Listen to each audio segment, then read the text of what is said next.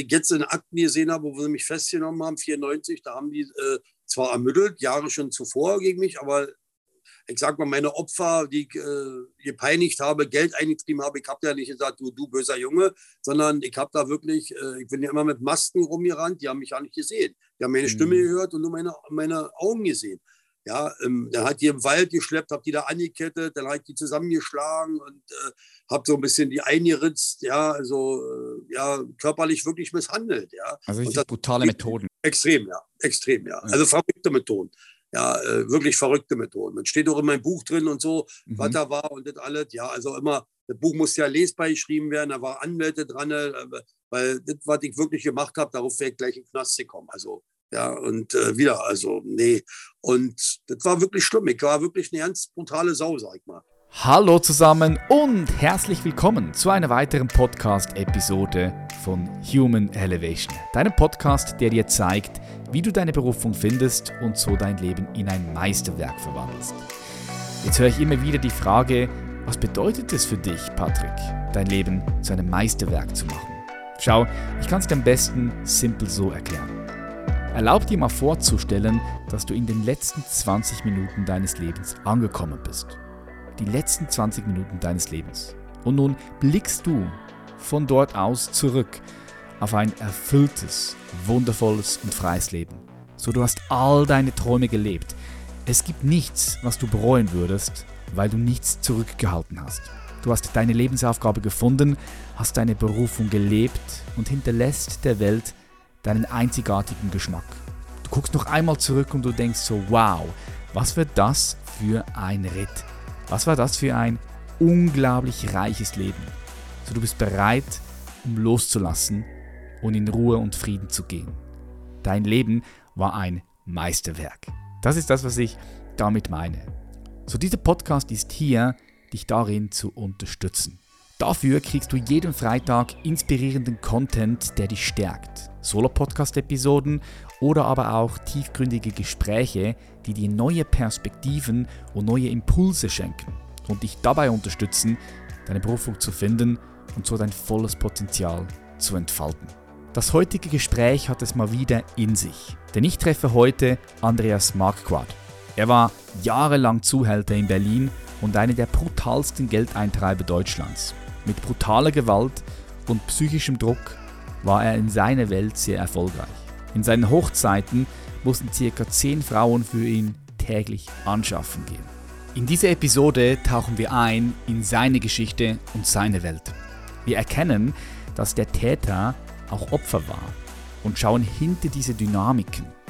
Wir sprechen mit Andreas, wie er aus diesem Gewaltsumpf rausgekommen ist, was ihn verändert hat und wie er heute auf alles zurückblickt. Weil es sein könnte, dass die Schilderungen für einige nur schwer zu ertragen sind, gibt es hier eine Triggerwarnung. Diese Episode ist wirklich nicht für jeden. Wir sprechen unter anderem über Missbrauch und sexuelle Gewalt. Andreas nimmt kein Blatt vor den Mund. Wenn du damit schwer umgehen kannst, empfehle ich dir, diese Episode nicht anzuhören und dann einfach das nächste Mal wieder mit dabei zu sein. Für alle anderen, ich wünsche dir viel Freude und tolle Erkenntnisse bei diesem spannenden und intensiven Gespräch. Hallo, Tag. Vielen herzlichen Dank, dass du dir die Zeit genommen hast. Äh, ich habe mitbekommen, bei dir ist busy. Du bist viel beschäftigt. Ist auch jetzt Sonntag, 10 Uhr. Das war der einzige Tag, an dem du dir die Zeit nehmen konntest, um hier bei uns zu sein. Wo steckst du gerade? Ich bin bei mir im Sportcenter in Neukölln, in Berlin-Neukölln, in der Lahnstraße 52 hier in Berlin. Ja, und äh, ja, da bin ich. Das ist der einzige, einzige Tag, wo ich Ruhe habe jetzt hier. Ja, sonst ist es eine volle Hütte. Ja. Hast du sechs Tage die Woche in dem Fall volle Hütte bei dir? Wir haben sechs Tage die Woche offen. Ja, jetzt in der Pandemie natürlich alt ein bisschen äh, dezent, aber der Kampfsport läuft weiter mit den Kindern. Die Jugendlichen sind da, die Erwachsenen sind da. Dann habe ich eine ganz große Reha-Abteilung bei mir hier im Studio. Also reifere Menschen, die Probleme haben, natürlich auch jüngere, die betreut werden müssen. Also es ist schon richtig was zu tun. Aber es macht mir Spaß, mit Menschen zu arbeiten. Ich helfe gerne. Mhm, mega. Wie viele Leute hast, wie viele Kinder hast du bei dir in, in, in der Karate-Schule? Ja, ungefähr so jetzt zur Zeit so 250 circa. Wow, 250 Kids, die kommen dann verteilt von Montag bis Samstag. Hä? Wow, ja, genial. Es gibt bei mir immer zwei Gruppen, entweder Montag und Donnerstag eine Gruppe, also die Gruppen, mehrere Gruppen dann hintereinander oder eben Dienstag und Freitag. Ne? Und die Erwachsenen kommen dann praktisch abends dreimal die Woche, Montag, Mittwoch, Freitag von 19 bis 20 Uhr oder 20 bis 21 Uhr. Mhm. Genial. Das heißt, eine sehr erfolgreiche Karateschule, die du dir da aufgebaut hast. Spannend zu sehen, weil eine meiner Fragen heute wäre, wie, also du bist ja, du kommst deine Vergangenheit, du warst was Zuhälter, ne? und zwar eine der erfolgreichsten Zuhälter, kann man so sagen. Und eine meiner ersten Fragen wäre so, okay, wie wird man Zuhälter? Dieses Erfolgreiche, das, das zieht sich so bei dir ein bisschen durch das Band hindurch, unabhängig davon, ob du Zuhälter bist oder eben jetzt eine Karateschule hast. Gibt es so bestimmte Kompetenz, die du hast, die dafür sorgt, dass du die Dinge, die du machst, dass die erfolgreich werden? Naja, sagen wir, sagen wir mal so. Äh, ich hatte ja nun eine ganz beschissene Kindheit. Ja? Mhm. Und daraus resultierend ist, dass ich, äh, dass viele Leute gesagt haben, mein Vater zum Beispiel, ja, äh, dass ich eine Pushmütze bin, damals mit fünf Jahren, fünfeinhalb, dass ich jetzt nie zu irgendwas schaffen werde. Ne? Und wo er mir dann meine Hand zerquetscht hat mit fünf, dreiviertel Jahr, äh, vielleicht können wir das nachher noch mal ein bisschen erläutern oder so, mhm, warum, weshalb, äh, habe ich mir geschworen, nie wieder tut mir jemand körperlich weh. Da habe ich angefangen mit Boxen. Boxen war zu locker für mich. Da habe ich angefangen mit Ringen. Ringen war nicht das Richtige. Dann bin ich zum Judo gekommen. Das war gut. Den Partner rumschmeißen, festhalten, fixieren. Ja, war super. Und dann habe ich eines Tages gesehen, so nach ungefähr ein Jahr, macht mein Judo-Trainer immer so bestimmte Bewegungen, so, ja, mit dem Arm und Ellbogen und so. Mhm. Und dann hat mein Großvater angesprochen, er möchte doch mal äh, vielleicht mit ihm sprechen, was das ist. Und äh, hat er auch gemacht. Und der Judo-Trainer damals sagte, das macht das Karate und fand ich noch besser.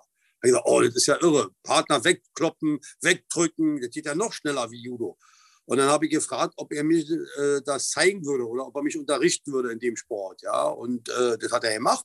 Und der hat doch erkannt, dass ich ein Talent war. Ich wollte nach oben. Ja? Ich wollte immer der Beste sein.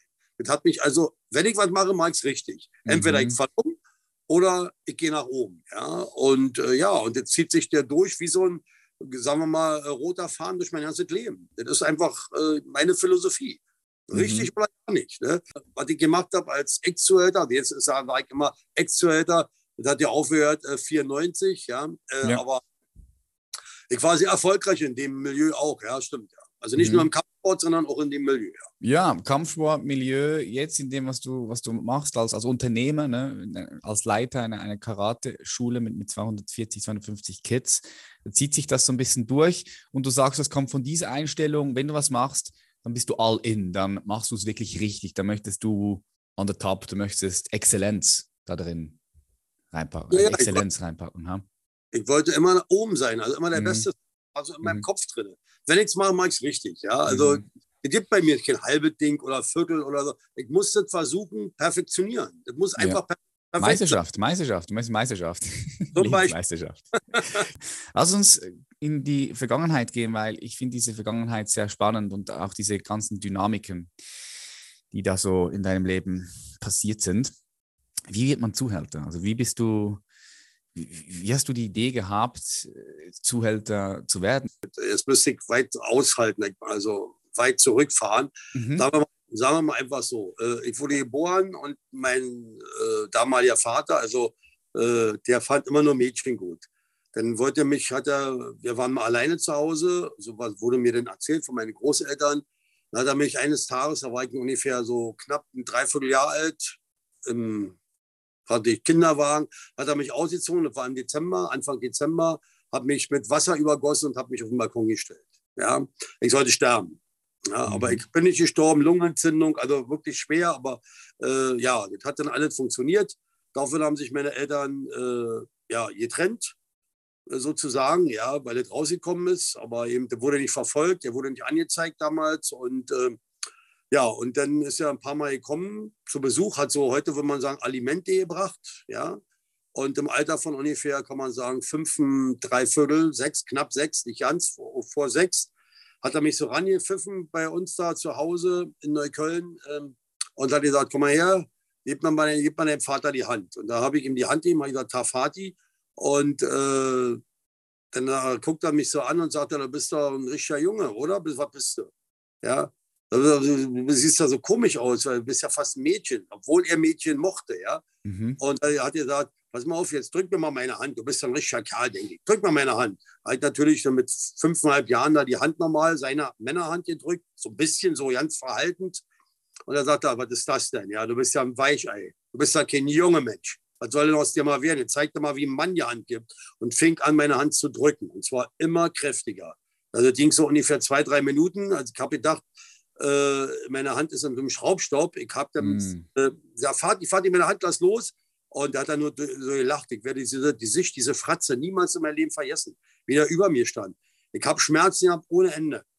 Ich habe mich bepullert, ich habe mich beschissen, ja, ich habe ihn in den Oberschenkel gebissen, habe gesagt, Papi, was los, Papi, was los? Und dann hat er gesagt, haha, und immer so weiter gedrückt, weiter. Das ging so ungefähr, ich schätze, so drei Minuten. Meine ganzen Knochen habe ich gehört, wie die knacken. Oh. Also er hat meine ganze Hand zerquetscht. Die Knochen mhm. waren alle kaputt, alle. Die ganzen Finger, alle. Ja, meine Handwurzel, alles. Und dann kam mein Großvater und meine Mutter da in den Raum und haben gesagt, was machst du da, bist du wahnsinnig? Und haben ihn so am Hals gepackt, haben ihn so weggerissen von mir und ich bin dann ins Wohnzimmer, vom Wohnzimmer in ein anderes Zimmer gerannt, habe bitterlich geschrien vor Schmerzen, habe geheult und ja, ich habe mich weiter bepullert und bekackt vor Angst und Schmerzen. Und was sie mit ihm gemacht haben oder so, weiß ich nicht. Ich weiß nur, dass mein Großvater tierische Brüder gesagt verlass sofort mein Haus, meine Wohnung. Ja, also ich vergesse mich sonst. Du kannst deinen eigenen Sohn noch nicht zum Krippel machen. Bist du wahnsinnig? Graus mit dir. Du kommst nie wieder hier rein. Und äh, ja, und dann habe ich praktisch, äh, bin ich zum Arzt gefahren mit meiner Mutter und ich habe es auch damals nicht begriffen, was sie sagt. Sie sagt, die dürfen nicht sagen, Andreas, was der Papa gemacht hat, weil dann kommt das Amt und holt dich weg, dann bist du nicht mehr bei uns. Mhm. Ich habe hab gesagt, okay, Mama hat gesagt, ich solle nicht sagen, habe den Arzt was, irgendwas erzählt, ich habe mich geklemmt in einer Schublade irgendwo, ja, und der hat dann meine Mutter angeguckt, weiß ich noch, als ob, na, der lügt doch, der Kleine, ja, also ja. das ist passiert. Ja, das siehst aber, du, ne? Ja, aber sie hat ja. das dann und dann, naja, dann habe ich äh, fast ein Jahr äh, Fixateure, würde man heute sagen, also Drahtgestell getragen, äh, überall in den Knochen drin, damit die wieder gerade gerichtet werden. Ein Jahr? Ein Jahr lang, ja. Wow, ja ich konnte ein Jahr lang. Ein Jahr lang wäre die rechte Hand nicht zu gebrauchen. Ja, also die hier, ne, die ich ja. auch zerstört habe, alles. Also geht ja heute nicht mehr gerade. Ich kann eine Faust machen, aber jetzt ist hier Schluss. Ja. Ich kriege die also nicht mehr gerade. Ja. Okay. Und äh, ja, und dann habe ich angefangen, mit meinem Großvater zu sprechen. Nie wieder tut mir jemand weh. Opa, hilf mir. Können wir mal dahin gehen im Verein oder da? Das hat er auch gemacht. So, dann wurde ich also sehr, sehr erfolgreich, auch schon nach ein paar Monaten im Judo, ja.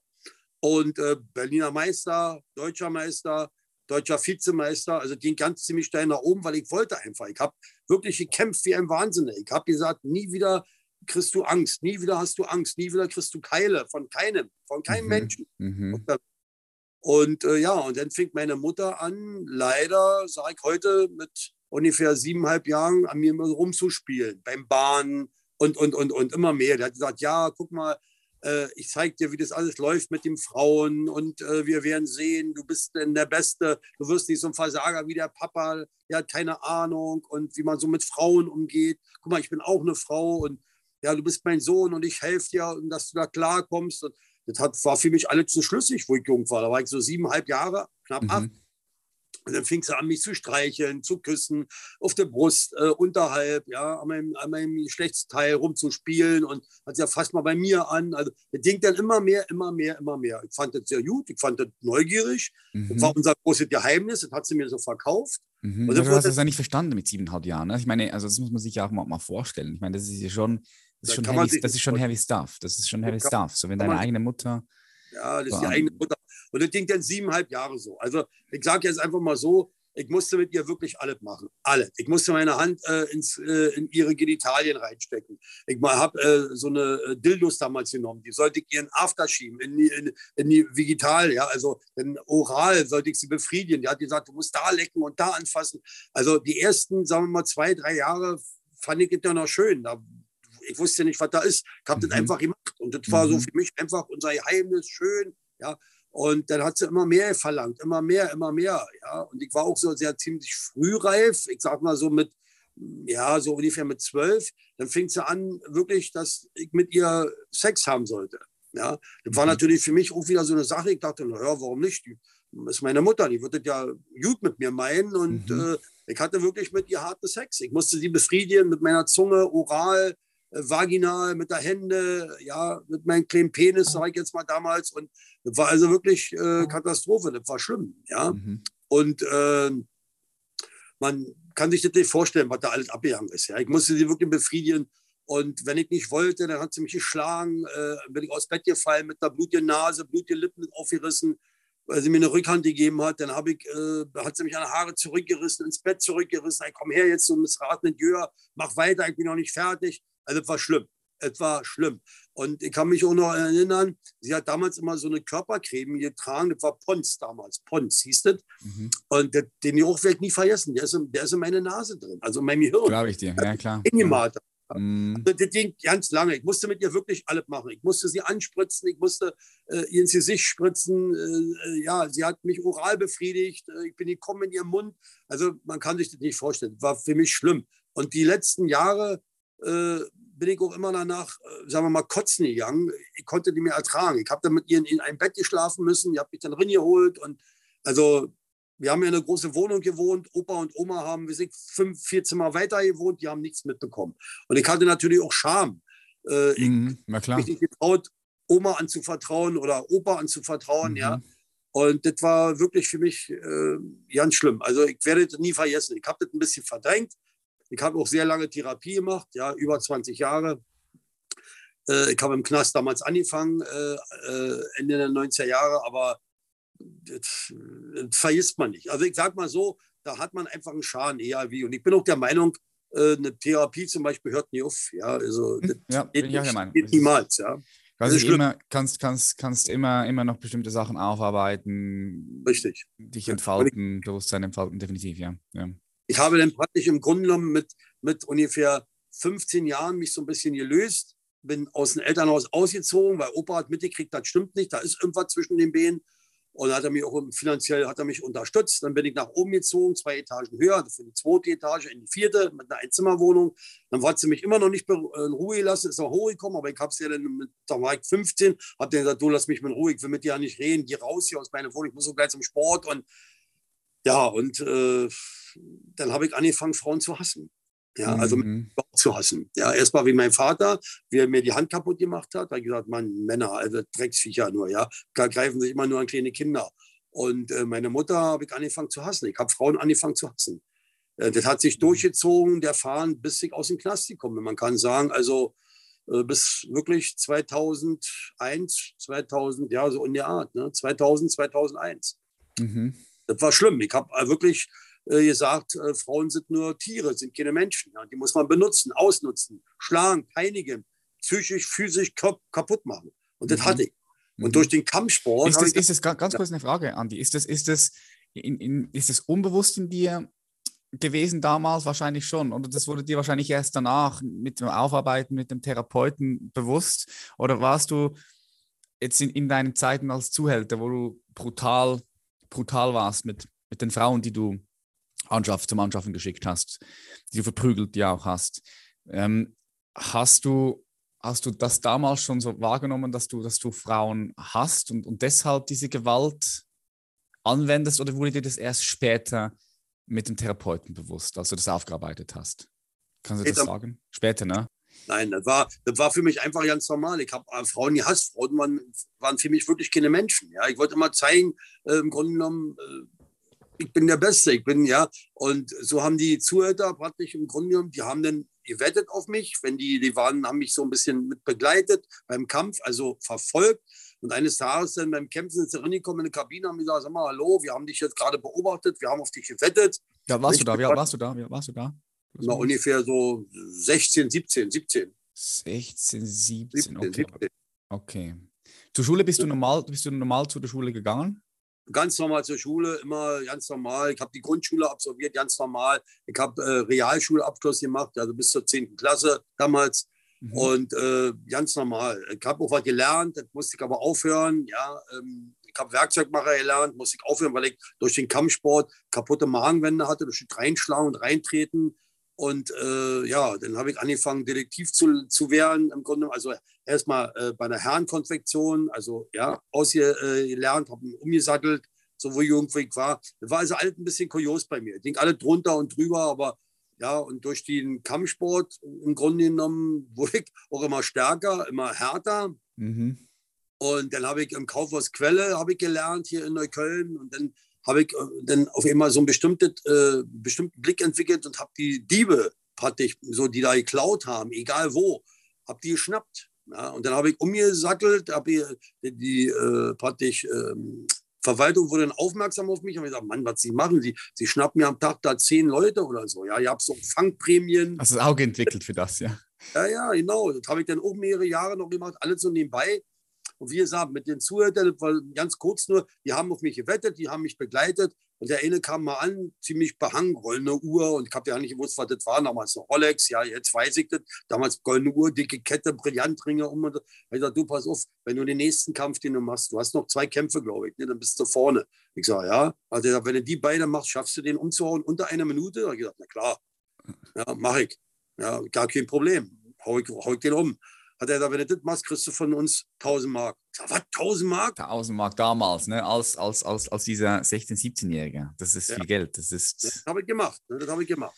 Und dann haben die mich praktisch im Grunde immer so begleitet, hofiert. Die haben gesagt, Mensch, du bist so gut, wir würden auch gerne lernen, aber wir wollen nicht da. Da, da habe ich auch schon Unterricht gegeben in einer anderen Schule, in einer Kampfsportschule, in einer anderen.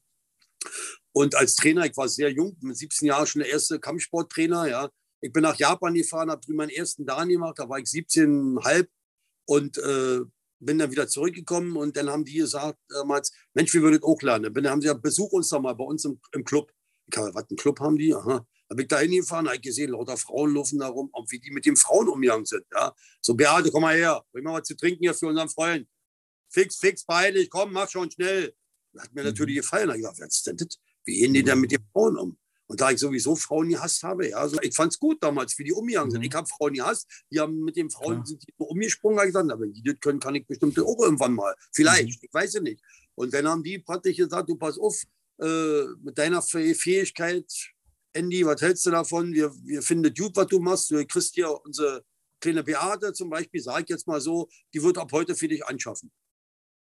Und ich gesagt, was?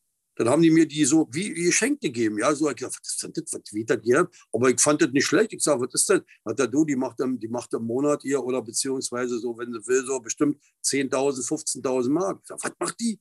Ja, also so richtig verrückt. Ich gesagt, ja, und so fing das an. Dann habe ich die erste Frau gehabt, äh, habe man um die gekümmert, aber immer mit Abstand, ja, also immer hart, immer, weil für mich Frauen, da war ich immer noch so, die halt benutzt sozusagen. Ne? Hab zwar das Geld genommen, ja, und bin mit dir auch mal essen gegangen und wie sie was, aber im Grunde genommen äh, ziemlich kalt behandelt. Mhm. Lass mich das mal noch mal kurz da, da reingehen in diese Situation. Also da warst du 17, 17,5, 18. Wie ging denn das? Wie kann man sich das vorstellen? Weil, also ist die Frau nicht abgehauen, konnte sie nicht abhauen? Wie, wie war die Beziehung da zu ihr?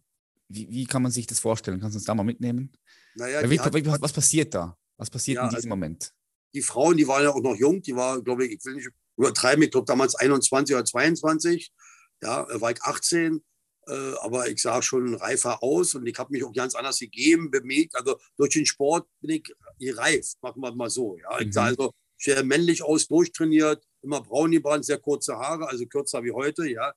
Äh, jetzt ist es naturbedingt, weil ich schon ein bisschen reifer bin, aber trotzdem, damals waren sie ganz kurz geschoren sozusagen. Äh, ja, und die hat ja da schon angeschafft. Ja. Die Frauen haben oben im Club gearbeitet oder auf der Straße gestanden, äh, am Oliverplatz hier in Berlin und so. Und äh, die wollte ja nicht weg. Die war, hat ja jemand da gehört. Also die war mit jemand zusammen, ja, mit so einem Zuhälter. Und der hat gesagt, du pass auf, ich habe hier, ich habe drei Frauen, du kannst die eine abhaben, weil du bist unser Freund, du bist unser Kumpel. Und die hatten auch was mit mir vor.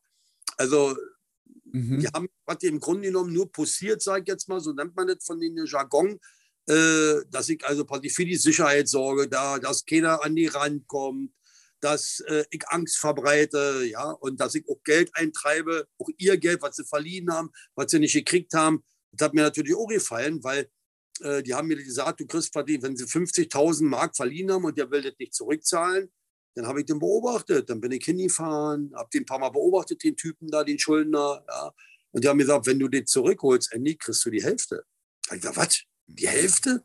Ja, und zur damaligen Zeit, also hallo, ja, das war 70er Jahre. Krass. Ja, so. Das war Anfang der, ja, Mitte der 70er Jahre bis Ende der 70er, ging ja immer hoch. Dann habe ich alles gemacht. Also Frauen, da habe ich angefangen Zuhälterei und ich habe das immer mehr perfektioniert. Ich habe so einen Blick entwickelt, ja. Mhm. Ich bin, Frauen, die so schüchtern waren und gar nicht so gut aussahen. All so eine Sachen. Aber die habe ich dann probiert anzuquatschen, auf die Nette erstmal und alles so eine Sachen. Das hat funktioniert. Das werde ich bis heute nicht begreifen. Das sage ich ganz offen. Das habe ich auch damals meinem Psychologen und Therapeuten gesagt. Ich werde nicht begreifen, wie das gekommen ist. Dass das wirklich, wenn ich da fünf Frauen angequatscht habe, sozusagen, hat das wirklich drei bis viermal geklappt. Dass die wirklich dann sich da auf mich eingelassen haben und auch angeschafft haben. Also auf der mhm. Straße oder in Clubs ja, und nicht nur in Berlin. Das war, also ich bin ja immer rumgefahren und bin da mitgefahren da. Also ich wurde ziemlich schnell hier in Deutschland bekannt als einer der, ja, war, ich sag mal, Junglun sozusagen, war dann 20, 23, 24, große Autos gefahren, ja, haben ja viele Frauen ziemlich angeschafft. Und wenn man jetzt überlegt, äh, die haben 20.000 bis 30.000 äh, D-Mark damals im Monat gemacht. Und wenn das drei, vier Frauen waren, also da kamen mal so 100 ganz schnell zusammen. Ja. Wenn du sagst, du hast schon mehrere Frauen gehabt, wie viel, wie viel hast du in deinen, deinen krassesten Zeiten gehabt? Wie, viel, wie viele also, Frauen sind da für dich anschaffen gegangen? Also in der besten Zeit weiß ich, das waren elf Frauen. Okay, elf Frauen, jetzt sagst du 20, 30.000 jeden Monat, da kommt eine Menge Geld zusammen. Wie viel Geld hast du für dich genommen und wie viel Geld haben die Frauen bekommen? Also ich sage einfach mal so, die Frauen haben ganz wenig bekommen von mir. Ich habe die Wohnung dann bezahlt. Ich habe das ja immer ein bisschen mehr perfektioniert. Ich habe mehrere Wohnungen gehabt hier in Berlin oder Umgebung, wo ich hatte. Ich war in Hamburg. Ja, ich war bei der GmbH mit dabei. Ja, die sind auch aufmerksam auf mich geworden und alles so was. Ich war so, so der Geldeintreiber hier in Deutschland. Ich habe für wirklich viele Leute gearbeitet, also Geld eingetrieben, alles nebenbei. Das ging alles runter und drüber. Und äh, ja, ich sage einfach mal so, 100.000 bis 150.000 im Monat hatte ich immer. Immer. Mhm. Und der Rest ja. ging dann an, an, an die Frauen und, und gab es da. Frauen oder, oder zum Beispiel äh, die Wohnung bezahlt, dann habe ich das auch äh, ja, alle die spart oder so. also ich habe fast, man kann sagen, ich habe fast alle genommen. Ich habe den Frauen ganz, ganz, ganz wenig gelassen. Mhm. Gab es da aber auch, also gab es da Situationen, wo, wo die Frauen da rebelliert haben und gesagt haben, nee, so, so, so, so, so bin ich raus, da, da mache ich nicht mit. Und, und, und, nee, ja, also ja, ja, bin schon mal, aber das habe ich dann gleich im Keim erstickt. Ja, was willst du? Ja, durch Spanien für uns Peter, damit wir uns hier eine Zukunft aufbauen, hast du eine Macke, du Kuh, quatsch mir nicht an, das muss doch reichen. Ja, ich mache auch meine Geschäfte, mache links, rechts, ich arbeite hinaus. Das habe natürlich immer so verkauft. Ja. Mhm, mh. Aber Witze, Witze, wollen wir das was aufbauen oder wollen wir nicht aufbauen? Ja?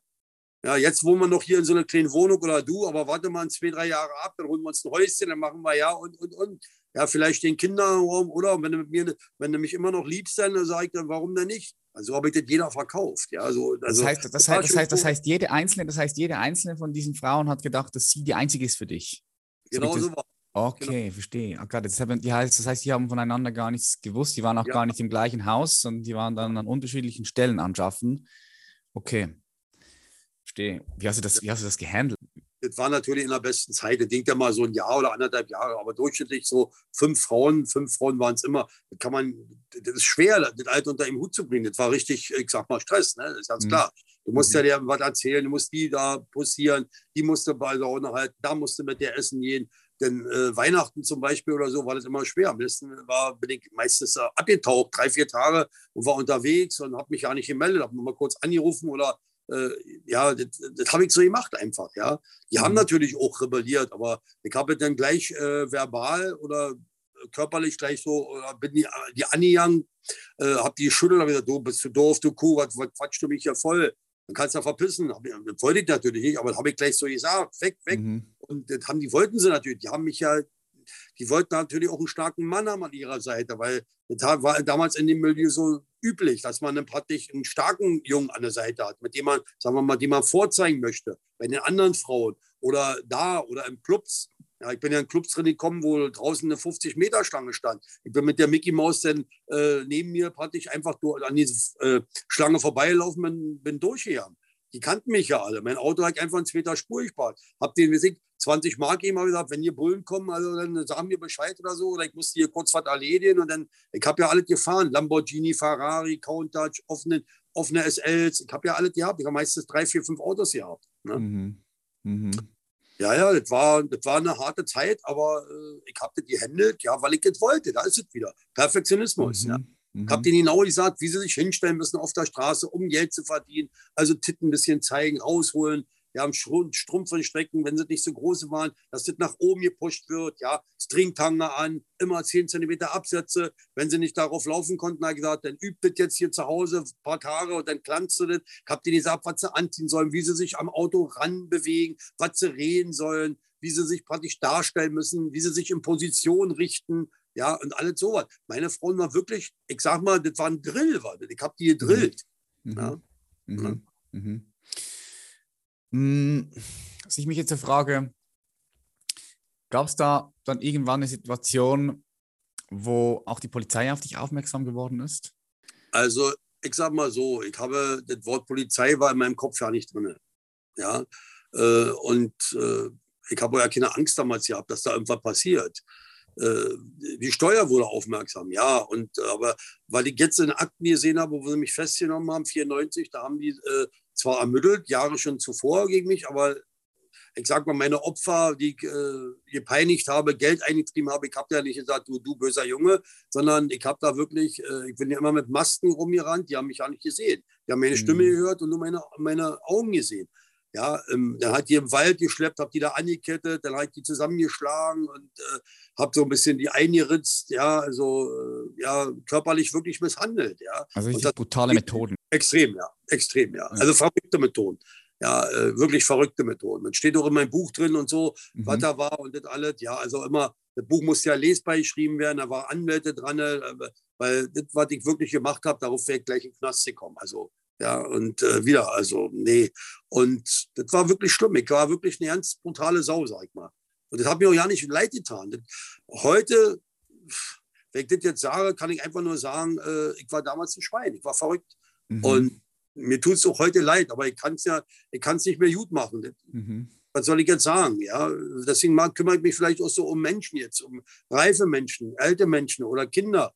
Mhm. Ich will einfach den Kindern auch zeigen, äh, man muss nicht immer Ja sagen, auch nicht im Elternhaus. Man kann auch mal sagen, hallo, nein, stopp, bitte, mhm. lass mich oder fass mich jetzt nicht an, das möchte ich nicht, Opa oder Onkel oder, ja, man muss nicht immer alles nur hinnehmen, ja. Mhm. Und das gelingt mir auch ganz gut, weil es gibt nichts Schöneres, als in glückliche Kinderaugen reinzugucken, ja, und die habe ich. Mein Jüngster ist dreieinhalb Jahre hier, mhm. ja. Und der macht bei mir schon mal ein paar Wochen. Ja. Und das ist so süß, ja. Der Patrick, also auch die äh, Raffaela hier bei mir, die ist, die ist vier. Also das, das kann man sich gar nicht vorstellen. Das gibt mir einfach Kraft, das gibt mir Input, ja. Mhm, ich mhm. meine, ich bin ja auch nicht mehr so gesund. Ich bin eigentlich krank. Ich habe zwei schwere Herzinfarkte hinter mir. Ich muss Pillen nehmen. Und das seit äh, 2000 und, ähm, Moment, jetzt muss ich überlegen, 2004. Äh, ich war also schon oft im Krankenhaus zwischendurch und so. Die Ärzte haben mir gesagt, ich soll ruhiger fahren. Aber ich fahre nicht ruhiger. Ich sage immer, solange Blut in meinen Adern fließt, werde ich mich immer für schwache Menschen einsetzen. Mhm. Ja. Und ich bin gesegnet worden vom bayerischen Bischof und alle so eine Sachen. Das, das gibt mir einfach Kraft. Ja, und ich meine, ich bin auch kein schwacher Mensch. Ich meine, ich wiege wieg 100 Kilo, also ich sehe nicht aus wie so ein kleiner Docht, ja, so ein, so ein Zwerg. Mhm. Ja, so, äh, ja, da ist noch alles gut vorhanden. Ja. Und ich mhm. meine, ich, ich, werde in äh, vier Jahren bin ich 70. Und, äh, aber das funktioniert alles noch körperlich so. Ja, also ist alles da. Ja, Muskulatur, Schnelligkeit, sehr, so, ja. bin immer noch sehr, sehr, sehr extrem schnell. Ja. Mhm. Aber eben, wie gesagt, heute setze ich alles ruhig ein. Beim Sport. Ich versuche zu helfen. Ja, ich mache praktisch im, im Grunde genommen Feste für äh, sozial schwache Menschen, die auf der Straße liegen. Ich kleide die ein. Ja, alles so eine Sache. Ich gebe ihnen Lunchpakete. Das haben wir vor vier Jahren gemacht. Aber äh, auch, und, und, da waren 1600 Menschen, die habe ich beköstigt hier in Berlin am Zoo und eingekleidet. Ja, das muss man sich mal vorstellen. Das ist eine Menge. Das sind viele. Die haben eine Band habe ich organisiert. Die haben da Tanz auf der Straße und, und dann sind die zu mir gekommen und haben mir ein Küsschen gegeben und mir war das doch peinlich. Ich sage, du, das mache ich gerne. Ich will ja keinen Dank haben und das sind alle Sachen. Also ich halte mich lieber im Hintergrund. Ich bin nicht so, ich breche nicht mhm. vor. Ja? Äh, ich mache das lieber und will ja keinen Dank haben. Ich mache das einfach. Ja? Mhm. Und ich quatsche nicht, wie unsere ganzen Politiker hier. Die quatschen alle und wenn es dann drauf ankommt, ziehen sie einen Schwanz ein und rennen zurück. Ja, das ist ein anderes Fass, das du da aufmachst, ja. Ich denke, dass du so einen unglaublicher Antrieb hast, jetzt anderen Menschen zu helfen und sie zu unterstützen. ja, kommt natürlich von dem, was du alles erfahren hast, ne? deine ja. Kindheit und was, ja. du, was du gemacht hast. Das heißt, ja. hier, hier, ist so eine Überkompensation da. Du sagst, hey, du möchtest es wieder gut machen irgendwo auch. Ne? Du möchtest es wieder, wieder ins, ins Lot bringen. Ich aus, wo ich zum Beispiel 18 Jahre war, wo ich aus Asien gekommen bin, da bin ich zu meinem Vater gefahren. Ich habe rausgekriegt, wo er wohnt und bin hingegangen, habe geklingelt und da hatten, ja, also heute weiß ich, das war ein Mädchen, aber das, war, das sah aus wie ein Junge, ganz kurze Haare. Und er ruft die auch immer, Papa, hier ist ein Mann. Und äh, die war, weiß ich nicht wie alt, ich schätze mal 15, 14, 15. Und da habe ich die so beiseite geschoben, ja, so einfach rinnen, weggedrückt. Und dann bin ich reingegangen in die Wohnung und da habe ich ihn gesehen. Ja, also meinem Vater, ne, ne, den Dieter. Und da bin ich auf ihn zugegangen, ist aufgestanden, sagt er, was wollen Sie denn? Ich sage, Dieter, kennst mich nicht mehr, ne? Ich bin dein Sohn, mein Freund. Ich bin Andy, den du vor so und so vielen Jahren die rechte Hand zerquetscht hast. Sag du Pfeife. Du kannst doch nur Kinder quälen, du kleiner Pisser. Sag, hier ist meine Hand, probier doch mal jetzt zu drücken. Hm. Ja, also ich habe ihn richtig beschimpft, ja. Mhm. Und ich mhm. habe mich einfach mal frei geredet, was er, was er mit mir gemacht hat. Dass er mhm. mich zum Krippel machen wollte, seinen eigenen Sohn. Dann wollte er aufstehen und mich so Hast du ihn, ganz kurz eine Frage, hast du ihn seitdem, seit, seit dieser Zeit nicht mehr gesehen? Ich habe ihn seit damals nicht mehr gesehen. Nee. Okay, und dann bist du, wie warst du da, als du ihn wieder Knapp gesehen 18. hast? Knapp 18. 18 Jahre. Und was war der, was war der Grund, dass du zu ihm gehen wolltest? Was war die, deine Intention damals? Also meine Intention war so, ich hab, wollte ihn einfach mal sagen, was da für ein Vater ist, dass er ein Arsch ist. Mhm. Dass er wirklich ein, ein, Penner ist im Grunde genommen, ja, dass er zu nichts was gebracht hat und alles so eine Sachen. Ja. Und ich bin auch da hochgegangen mit im Kopf habe ich gesagt, wenn ihr mir nicht zuhört, schlage ich um, mir ist egal, was passiert und schmeißen aus Fenster. War in der ersten Etage, ihr könnt aus Fenster getreten, hundertprozentig. Ja. Mhm. Das war hier in meinem Kopf. Aber der hört sich an, was ich zu sagen habe. Ich bin mhm. keine Pushmütze und habe ihnen doch gesagt, ich gesagt, hier ist der kleine Wichser, den du damals beschimpft hast, als Pushmütze, als Nichtskönner und alle so eine Sachen. Ich war wirklich da dran, ich, war, ich habe so ein Hals gehabt, ich, habe mir, ich war, ich könnte ihn getötet da oben, 100 Prozent. Ich mhm. weiß, ich, kann, ich, kann, ich, kann, ich kann mir vorstellen, in dir, da war wahrscheinlich so ein tiefer, großer Schmerz, so viel Wut, äh, die, ja, die, die, die da war, ne? In Bezug auf deinen Vater. Das war schlimm, ja, das war schlimm. Und der wollte mhm. aufstehen und mich so aus, äh, aus der Wohnung drücken, so. Und da habe ich eben einen Bruststoß gegeben. Also konnte ich ja nun genau auf den Punkt, der ist zurückgeflogen, bestimmt fast zwei Meter. Sag ich jetzt mal, rein in die Sessel. Bin ich so hingegangen und gesagt, wenn du jetzt aufstehst, mein Freund, dann töte ich dich hier. Du hörst ja erst, was ich dir zu sagen habe. Und lauf mir nie wieder danach über den Weg. Wenn ich dich irgendwo sehe, ich hau dir so eine in die Schnauze, dass dir alles bricht. Und da war ich, das hat ja auch gemerkt, also der ist nicht aufgestanden. Der hat dann, dann da gesessen im Sessel und oh, hat zugehört, was ich sage. Ich habe mich da wirklich 20 Minuten richtig ausgekotzt und dann bin ich mhm. gegangen. Mhm. Ja, habe mich umgedreht und bin gegangen. Ja, also das war für mich eine Erleichterung, wirklich. Ich bin da mhm. rausgekommen und habe richtig so, so ausgeatmet, damit ich endlich mal so ihnen das sage. Ja, das war ja auch, für mich war es eine Befreiung. Mhm. Ja. Und mhm. selber habe ich ja damals gemacht, wo ich aus dem Knast gekommen bin. Also 2000, 2002. Ich bin ja 94 inhaftiert worden, ja, äh, Ende 94 und bin 2002 entlassen worden. Bis zum letzten Tag musste ich drin sitzen.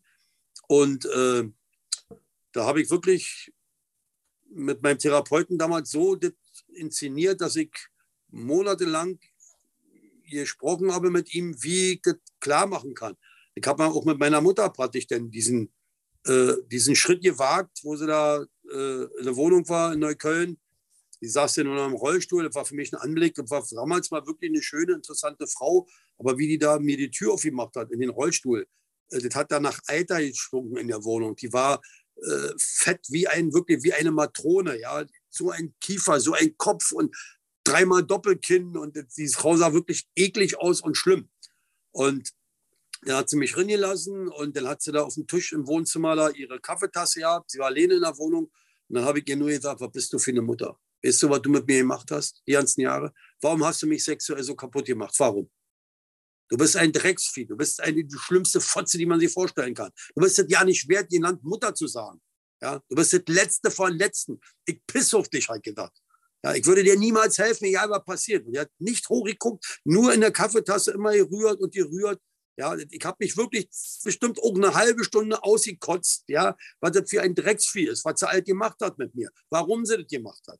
Ja, dass ich einen Schaden habe im Kopf, dass ich so geworden bin. Das war nur deine Schuld, deine Schuld mit, mit Dieter, mit deinem Ex-Mann. Ja, dass das so passiert ist mit mir. Was habt ihr mit mir gemacht? Warum habt ihr das getan? Und die konnte noch doof sagen. Und dann war ich ja, wisst ihr was? Du bist nicht mehr meine Mutter, du brauchst mich nicht mehr anrufen, du brauchst nur Schmatt, du kannst von mir aus hier verrecken. Ja, du bist das Letzte vom Letzten, du bist die letzte Drecksau, die ich je angekickt habe. Dann bin ich, wollte ich gehen und da sagt sie auf immer, Andy, verzeih mir. Und ich dachte, ich höre nicht richtig. Mhm. Ich sage, wie bitte? Habe mich umgedreht, habe ausgespuckt vor ihr, habe gesagt, niemals ein Stück Mist, niemals ein Schlamm beseitigen, niemals. Bin rausgegangen, also ja, sie hatte, hat dann da im Rollstuhl noch im Wohnzimmer gesessen, habe die Tür zugemacht, habe durchgeatmet, habe äh, nochmal mich umgedreht. Die Tür, das war eine ganz große, so eine 2,40 Meter große Tür aus Holz, dickes Holz, habe die Faust geballt. Ja, ich habe ja sowieso hier kein Gefühl mehr drin und habe mit voller Kraft gegen die Tür geschlagen. Die Tür ist gerissen, von unten bis nach oben. Ja, hm. und ich war ja mit Fernsehteam schon öfter da und so und die, die Riss ist heute noch da. Die Tür ist immer noch so wie. Ja, also ist ein komisches Gefühl, wo ich da war, immer mit den Fernsehteams so, ja, die darüber berichtet haben. Aber ich, ich muss mich zusammenreißen. Also ich konnte nicht erst so reden und das war wie ein Kloß im Hals, wo ich da vor der Tür stand. Ja. Mhm. Aber da, wo ich gegangen bin, das war wie ein Befreiungsschlag für mich. Ja. Mhm. Jetzt kommt das Kuriose, 14 Tage später ist sie gestorben. Mhm. 14 Tage nach dem Gespräch. Ob das Gespräch das bewirkt hat oder nicht, kann ich nicht sagen. Das ist mir eigentlich auch spezial. Ich habe sie nicht verziehen und das mache ich auch nicht bis heute. Man muss keinem Menschen verzeihen, der ihn so kaputt gemacht hat. Man kann es, aber man muss es nicht. Und ich will es nicht. Ich habe es hier oben drinne, das wird mich immer begleiten bis zu meinem Tod. Aber ich habe, glaube ich, nur so viel Zeit, dass ich so vielen Menschen und Kindern und so helfen kann mit meinen Erfahrungen, dass das nicht alles passiert. Und das gibt mir Input, das gibt mir einfach mhm. Kraft. Mhm. Ja. Das heißt, du hast deine Mutter bis heute nicht vergeben können, nicht wollen. Ja, wie, wie sieht es mit deinem Vater aus? Hast du auch nicht. Auch nicht. Keiner. Keiner. Ich habe nur eine Großmutter und einen Opa gehabt, also die beide schon gestorben sind, ja, in den 80er Jahren. Äh, aber die habe ich geliebt über alles. Ja. Also mein Großvater hat mir ja alles beigebracht, der hat mir geholfen, der hat äh, mit mir Schularbeiten gemacht, der hat mich zum Sport gefahren, immer ist mitgekommen, er hat wirklich alles gemacht. Und den liebe ich bis heute noch. Und es tut mir auch wahnsinnig leid, dass der gestorben ist. Ja. Also es war für mich ganz schlimm. Ich bin mhm. so war wie so ein tiefes Loch gefallen. Ja. Mhm. ja ich habe mir praktisch auch beerdigt, ich habe ihn mit unter der Erde gebracht. Ich habe ja mal beim Bestattungsunternehmen gearbeitet, mehrere Jahre wegen der Steuer. Da musste ich ja praktisch, äh, hat mir ein Bekannter gesagt, du musst ja was einfallen lassen. Und ich habe immer so viel Geld ausgegeben, Autos gekauft und dann ist irgendwann die Steuer auf mich aufmerksam geworden. Und damals äh, habe ich äh, fünf, sechs Jahre also als Bestattungsfahrer gearbeitet. Wir haben die abgeholt aus Krankenhäusern, aus Privatwohnungen, die unter der Erde gebracht. Und ich habe damals sehr viel Geld. Ja, also äh, in den 70er Jahren, äh, Anfang der 80er Jahre, gab es wirklich viel Geld dafür. Ja, also richtig viel. Ja, also mhm. damals schon. Ja. Und da war ich auch noch sehr jung und mir war das egal. Also habe ich das mitgemacht. Also es lief alles nebenbei. Sport, mhm. Squirterei, denn der normale Job, das war alles auf einmal. Und deswegen kannte ich natürlich auch die ganze Situation. Ich habe meinen Großvater mit unter der Erde gebracht. Ich habe ihn im Krankenhaus rasieren dürfen. Ich habe mich verabschieden dürfen. Ich habe meine Großmutter unter der Erde gebracht. Also, es war schon, war eine harte Kiste für mich. Aber mhm. ja, das war schlimm. Hm. Hm. Ein hartes Leben, wenn man das nicht sagt. Eigentlich haben ich, ich habe immer gesagt, ich habe also drei, vier Leben gehabt als ein Leben bis jetzt. Mhm. Mhm. Ja. Wenn du sagst, wenn du sagst, dass deine Mutter und deinem Vater noch nicht vergeben, nicht, nicht vergeben wollen können, ja, dieses wollen können, ich denke, das ist manchmal so nahe beieinander, ne? so können, wollen, das ist ein können, wollen, es geht so wahrscheinlich so ein bisschen, fließt ja. ineinander rein, ne? Ja, weil das, ich sag mal, ich habe viele Therapeuten schon gesagt, viele Therapeuten haben gesagt, man soll vergeben, man soll. Aber ich bin der Meinung, warum? Aber mein Therapeut, der Herr Lemke, hat damals mhm. immer gesagt zu mir, man muss das nicht machen. Ja, muss er selber wissen, ist klar. Muss selber, muss er selber wissen, ja. So sieht das aus. Gar nichts, ja. Und ich will das nicht. Mhm. Ich, will, ich will diese Ding nicht machen, dass ich einfach sage, ich habe damit Ruhe. Mhm. Ich versuche auch für mich Ruhe zu finden, ja, aber ich will nicht vergeben. Warum soll ich vergeben? Für was denn? Hm, Kein hast du, hast du, hast, hast, ja, hast du, hast du Ruhe, Ruhe, Ruhe für dich gefunden? Das hast du, hast du dir selbst auch, auch vergeben können für die Sachen, die du gemacht hast? Oder würdest du sagen, das ist auch noch so, so? Nee, vergeben können würde ich sagen nicht. Ich weiß, was ich gemacht habe, ich kann es nicht mehr gut machen. Ich mhm. kann äh, das nicht mehr beschönigen. Ich weiß, dass ich ein ganz böser Finger war. Ich war, das, ich war über Jahre, über Jahrzehnte eine Drecksau, was Menschen angeht. Ja, ich kann es nicht mehr gut machen. Also, ich, wenn ich mal alleine bin, dann denke ich immer noch nach und so, aber ich kann es ja nicht mehr gut machen. Wenn ich mich jetzt kaputt mache, dann kann ich nicht mehr hel Menschen helfen. Dann bin ich ein Wrack. Und das will ich nicht. Deswegen, äh, das tut mir wahnsinnig leid, weil ich den Frauen angetan habe, körperlich, verbal, alles. Äh, ich würde mich auch heute mit den Frauen hinsetzen und darüber reden. Das, das soll keine Entschuldigung sein. Ja? Man mhm. hat immer eine Wahl irgendwie. Aber ich will das einfach nur Erklärung haben, nur eine Erklärung, das einfach nur verstehen, vielleicht ein bisschen, so eine kleine Mühe, ja. Mhm. Und äh, aber ich vergeben, nee, mir vergeben kann ich nicht. Ich habe das immer noch im Kopf. Ja? Mhm. Ich lebe gut, ich lebe im Grunde genommen auch ruhig und auch zufrieden, aber vergeben, mir vergeben, nee, ich glaube, ich habe zu viel Scheiße gebraucht mit den Menschen. Mhm. Nee, das kann ich nicht mehr. Ich kann es nicht mehr gut machen. Deswegen mache ich ja auch so viel für, für Menschen jetzt. Ja? Wenn man das überlegt, seit, ich, ja, wir haben jetzt auch wieder einen Verein gegründet mit mehreren Geschäftsleuten, ja, äh, Migranten gegen Gewalt. Ja? Ich hole Menschen oder Jugendliche von der Straße, Kinder von der Straße. Ja? Ich habe bei mir welche, die praktisch nicht so viel Geld haben, die lasse ich dann umsonst trainieren. Mhm. Ja, und äh, beschäftige mich damit. Und äh, weil ich finde einfach, guck mal, keiner kann doch dafür. Es gibt äh, Afghanistan, es gibt Amerika, es gibt, äh, es gibt so viel. Aber überall sind Kinder benachteiligt. Und überall, wenn die sich schneiden, kommt rotes Blut raus. Mhm. Es gibt so eine Menschen und es gibt so eine Menschen. Es gibt Idioten und es gibt nette und korrekte. Man kann nicht alle helfen, ist auch klar. Aber wenn ich, ich sage immer, wenn ich ein Kind helfen kann, habe ich in meinem Leben schon eine Menge gemacht. Aber ich weiß, dass ich mehrere Kinder helfen kann oder mehrere Menschen. Das habe ich ja schon, das mache ich ich schlichte, ich mache, ich tue, ja, ich rede mit den Menschen, immer mit den Jugendlichen. Ich habe einfach ein Ohr. Ich bin nicht nur der Lehrer oder der Meister, ich bin auch der Freund. Mhm. Natürlich kann ich auch beim Sport auch äh, hart mal reden, ja, also so, ha, jetzt Ruhe, mhm. jetzt machen wir richtig, ja, und dann, oh, stehen sie alle da. Aber man, ich will es eigentlich ja nicht, aber man muss es machen, weil Sport ist auch eine, eine Art von Disziplin, eine Art von Erziehung, eine Art von dem Jungen nehmen, aber auch viel, viel geben. Ja? Mhm. Und ich glaube, ich bin ein sehr guter Lehrer. Ich bin mhm. wirklich, denke ich von mir, ich bin sehr guter. Und ich weiß das, das haben mir so viele Eltern schon, Muslime haben, die Kopftücher tragen und so, die wirklich einen harten Glauben haben. Die sind, die kommen und sagen, Herr Marquardt, die haben eine Reportage gesehen, unser Kind ist da und da im Karateverein, aber so wie Sie mit den Kindern umgehen, hat meine beiden Söhne gesagt, bei dem Mann möchten wir trainieren, Papa und Mama. Bei diesem Mann. Ja, und da sind so viele hier, die mich kennen. Ich mache damit kein Hehl. Ich sage, ich habe ja ein Buch geschrieben, das Buch kann man auch bei mir ja äh, äh, kaufen.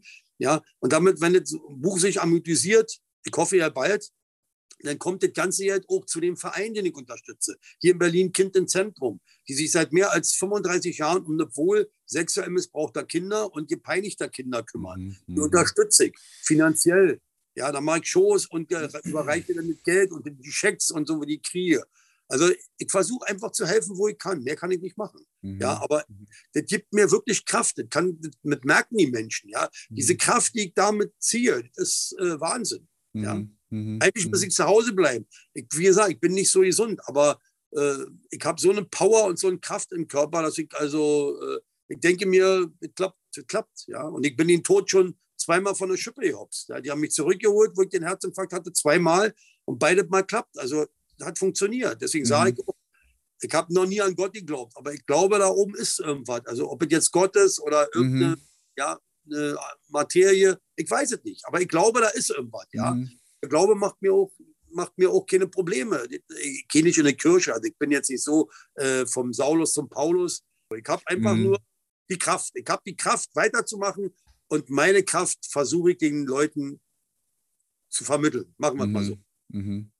Kennst du die Geschichte deines Vaters und die Geschichte deiner Mutter? Weil schreckliche Dinge sind da passiert. Dunkelste Dunkelheit. Was haben die für eine Kindheit gehabt? Weißt du das? Hast du mal darüber geredet mit denen? Oder ist sie das klar? Oder, oder, oder ist das einfach so ein Loch für dich, wo du nicht, wo du nicht weißt, was damals war? Wie dein Vater aufgewachsen ist und deine Mutter? Also ich meine jetzt, diese, ich, ich, finde, ich finde die Frage, die du stellst, wirklich interessant und gut, ja. Mhm. Aber diese Frage äh, habe ich ungefähr schon, ich will nicht übertreiben, 100 Mal beantwortet. Mhm. Und da kommt von mir immer nur eins.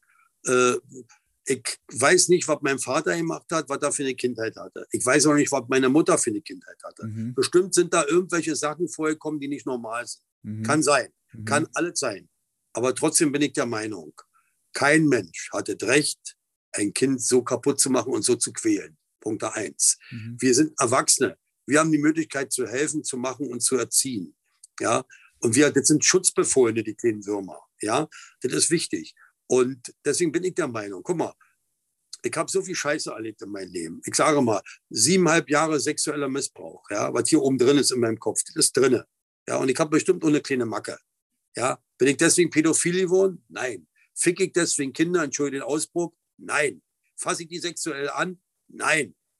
Fasse ich Mädchen an? Nein.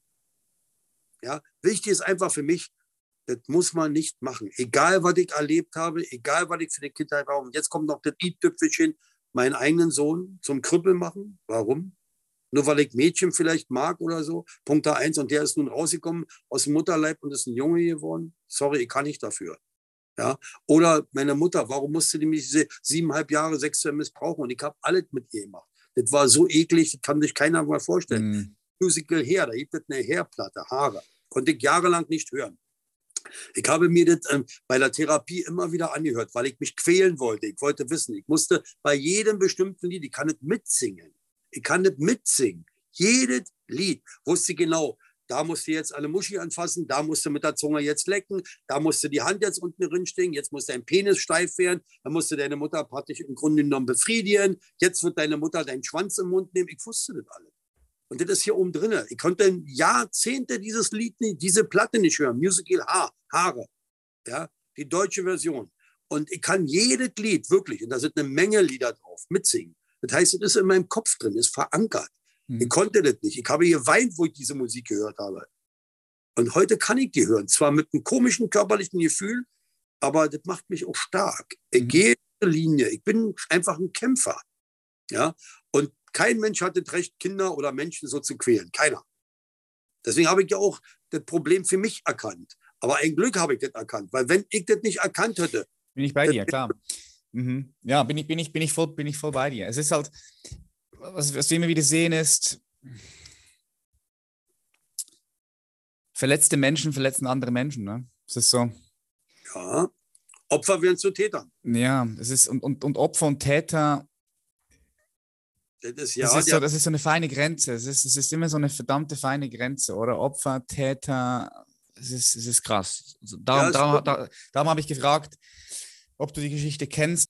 Nee, ich, ich habe mich nicht erkundigt, wie die aufgewachsen mhm. Also, mhm. Ich weiß nur, meine, meine Mutter muss gut aufgewachsen sein, äh, weil mein Opa war ja da, der hat sich um die ganze Familie gekümmert. Also da kann ich nicht sagen. Meine Großmutter war genauso liebevoll als Mutter. Die mhm. waren natürlich immer ein bisschen jetzt, äh, das war nun, was will ich sagen, äh, 50er Jahre, 40er Jahre, da ist es ja nicht so herzlich gewesen. Das hört man ja auch von anderen, so mit Umfassen und Küsschen und so und ins Bett bringen. Das ist ja alles jetzt so, die letzten 30 Jahre, so 40 Jahre entstanden. Aber äh, trotzdem war es eine, ein korrekter Umgang. Ich habe den mhm. ja auch als Kind miterlebt, wie, die, wie wir zu Hause gelebt haben, wie wir umgegangen sind. Bloß ich, ich sage es immer wieder, mir ist es egal, wenn da was passiert ist bei denen, ja gut, okay, aber ich kann es doch nicht ändern. Und ich mache es nicht. Und deswegen sage ich, wenn so wie ich, wenn ich mich entscheiden kann, dann kann ich auch, äh, ja, guck mal, ich habe zum Beispiel nie Kinder, eigene Kinder gehabt. Ja, ich unterrichte jetzt hier jeden Tag ungefähr so zwischen 80 und 120 Kinder. Ich habe nie, äh, ich habe Angst gehabt, Kinder zu zeugen. Ja, als heute kann ich das begreifen. Äh, ich hatte Angst, dass ich die Kinder auf immer anfasse, sexuell mhm. oder schlage. Weil ich dachte, das sind die Gene von meinem bekloppten Vater. Mhm. Ja? Oder, oder vielleicht meine Tochter, wenn ich eine habe, die auf immer berühre sexuell. Die Gene von meiner missratenen Mutter. Ich hatte Angst, Kinder zu machen. Mhm. Das ist mir erst in der Therapie alle zu bewusst geworden, dass ich mhm. wahrscheinlich guter Vater geworden wäre. Ja, ein sehr guter. Weil ich kümmere mich wirklich fantastisch um Kinder hier. Mhm. Ich bin ihr Freund. Ja, und ich sehe auch, wie das ankommt, auch auf der Straße oder wenn ich, wenn ich so verwahrloste Kinder sehe, ich spreche die an, ja, oder ich helfe. Oder wenn ich das nicht kann, dann gebe ich auch Geld, wenn ich was in der Tasche habe. Und nicht nur einen Euro, sondern wesentlich mehr. Ja, ich könnte das Geld auch gebrauchen, ja, aber ich mache das gerne, ja. Zum Beispiel dem, mit dem Buch, von dem Buch, wenn sich das amortisiert, Ja, da ist ja auch der Film rausgekommen, den haben sie auch gedreht, Rosa von Braunheim, ja, der schwule Regisseur. Ja, der war sehr, sehr gut mit dem Film. Der Film ist sehr gut geworden. Damals habe ich auch gesagt, ich will von dem Geld nichts haben. Und wenn das Buch amortisiert sich, dann kriegen das ganze Geld die Kinder. Ich will keinen Cent von dem Buch haben. Geld kann man immer gebrauchen. Das heißt nicht, ich verdiene wahnsinnig Geld. Stimmt nicht. Ja, ich muss für mein Bild wirklich knüppeln. Ja, aber Fakt ist eins: Ich werde immer der Andy bleiben, der hilft, der mit Rat und Tat zur Seite steht und der nicht großartig quatscht.